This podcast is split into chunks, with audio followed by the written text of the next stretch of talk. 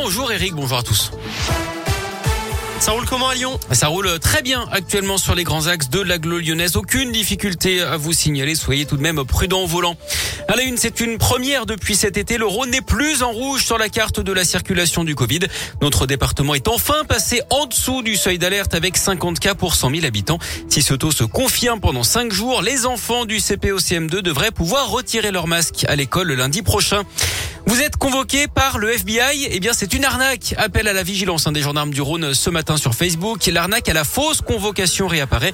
Des fausses lettres en tête de la gendarmerie, de la police, des douanes, d'Interpol ou même donc du FBI.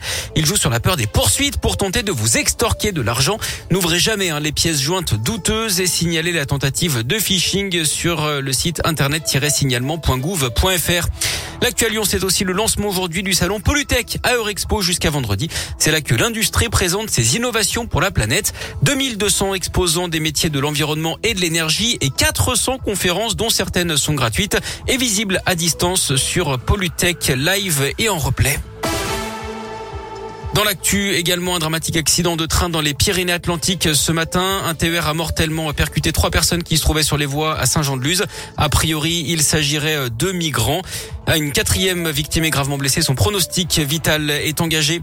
Ces propos avaient fait polémique. Le patron des évêques de France est reçu au ministère de l'Intérieur. Aujourd'hui, il avait déclaré que le secret de la confession était plus fort que les lois de la République avait, après les conclusions du rapport Sauvé sur la pédocriminalité au sein de l'Église catholique. Et puis Emmanuel Macron dévoile en ce moment un plan de plusieurs dizaines de milliards d'euros baptisé France 2030. Il doit permettre de créer des champions dans les technologies d'avenir. Le président qui appelle à réindustrialiser la France pour, je cite, redevenir une grande nation d'innovation. De plus en plus de Français touchés par la précarité énergétique. Selon le baromètre du médiateur de l'énergie, un quart des Français ont du mal à payer certaines factures de gaz et d'électricité. Ils étaient 18% l'an dernier, conséquence hein, de l'envolée des tarifs. Plus 60% pour le gaz depuis le début de l'année, plus 4% début 2022 pour l'électricité. Du coup, plus de la moitié des Français ont décidé de réduire le chauffage chez eux pour éviter une facture trop salée. La précarité énergétique qui devrait toucher cette année plus hein, que les 6 millions de ménages éligibles au chèque énergie. Autre coup dur pour les finances, le prix du litre de gasoil en France en moyenne 1,53€, un prix record hein, qui vient d'être atteint. C'est 10 centimes de plus qu'il y a un mois. Et puis si vous avez quelques millions d'euros en rab sur votre compte en banque, sachez que la garde-robe des Mi Winehouse sera mise aux enchères le mois prochain en Californie.